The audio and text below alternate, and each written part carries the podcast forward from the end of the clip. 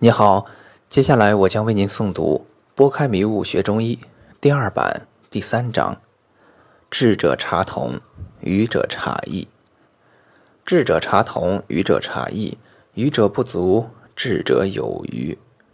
有智慧的医生会盯着病人与病人之间的共同点查看，这个共同点就是病人气血阴阳的情况。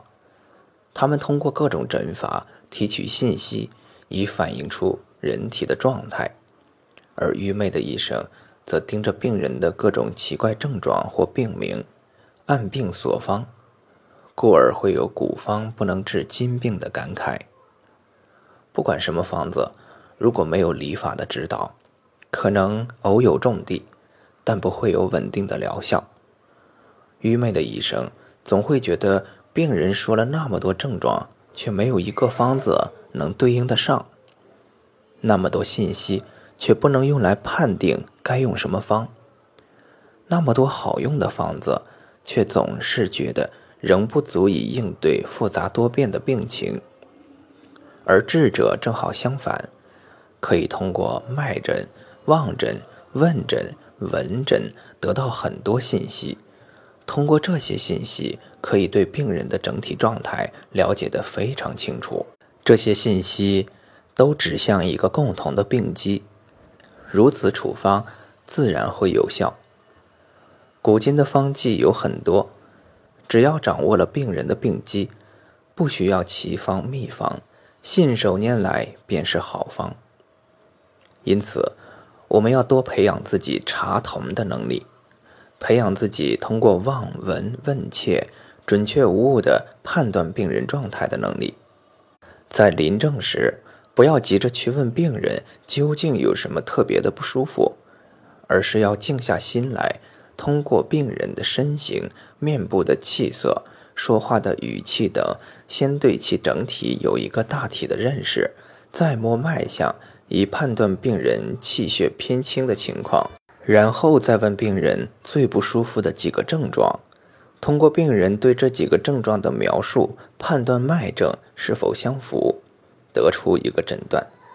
这个诊断不是某一个具体的病，而是病人当下的六经状态，是气偏离中和的状态。这样我们看到的是得病的人，而不是人得的病。病情是千变万化的，各种各样，再厚的书。也记载不完，但人体偏离中和的状态也就那么几个方向。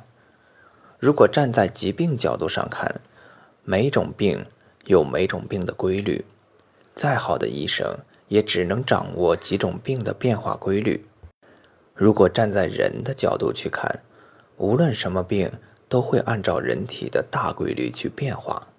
我们只需要掌握人体的气血运行规律，理论上。就可以治疗所有的疾病。人体气血的运行规律与天地的运行规律一致，顺应人体与天地的规律去治病，就可以无惑于千奇百怪的疾病，就可以不变应万变去治疗各种病。找找明于阴阳，如惑之解，如醉之醒的感觉。《灵枢经》外传言：“魂术为一。”要求医生最后在治病上达到魂术为一。通过研究人体而体会魂术为一的道，一旦得道，便能以道治天下。《灵枢经》外传虽然很短，但在《内经》中却被多次提到，是非常具有总结性的文字。下面节录部分，让大家找找这种一线贯穿的感觉。皇帝曰：“余愿闻真道，非国事也。”岐伯曰：“夫治国者，夫为道焉，非道，何可小大深浅杂合为一乎？”皇帝曰：“愿足闻之。”岐伯在前文说了天地万物。都可一以贯之，并且可以用之治国。皇帝仁慈的为不想治国，只想看好病的人发问：如何在针上混数为一？岐伯就说：无论治国和治病，都必须掌握道。治国与治病两者无区别，道可谓大之无外，小之无内。皇帝开始准备洗耳恭听道在医术上的运用。下面是岐伯将道的核心用最简单的话。表述出来。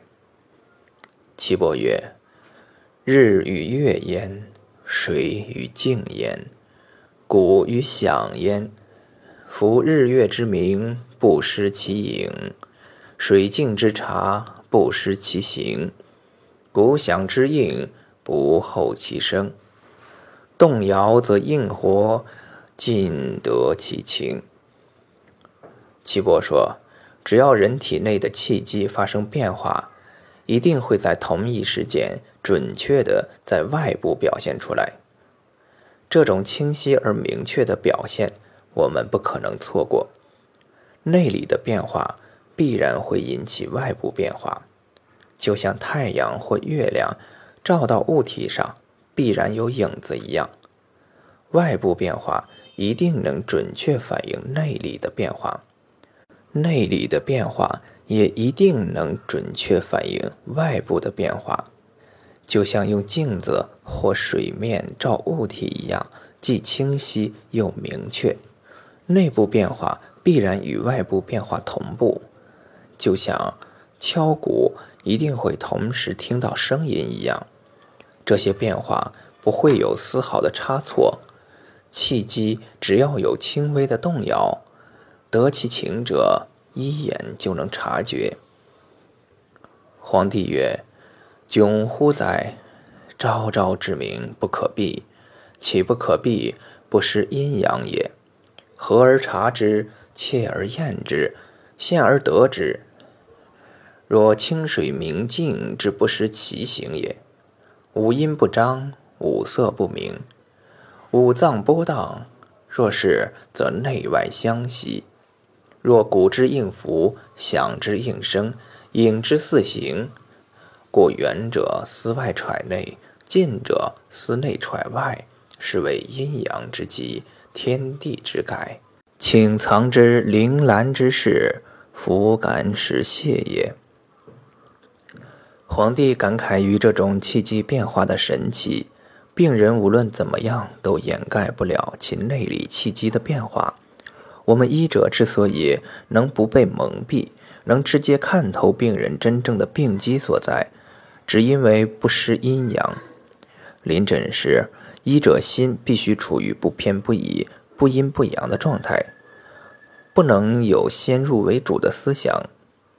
在处于道的状态下，体察病人阴阳的变化。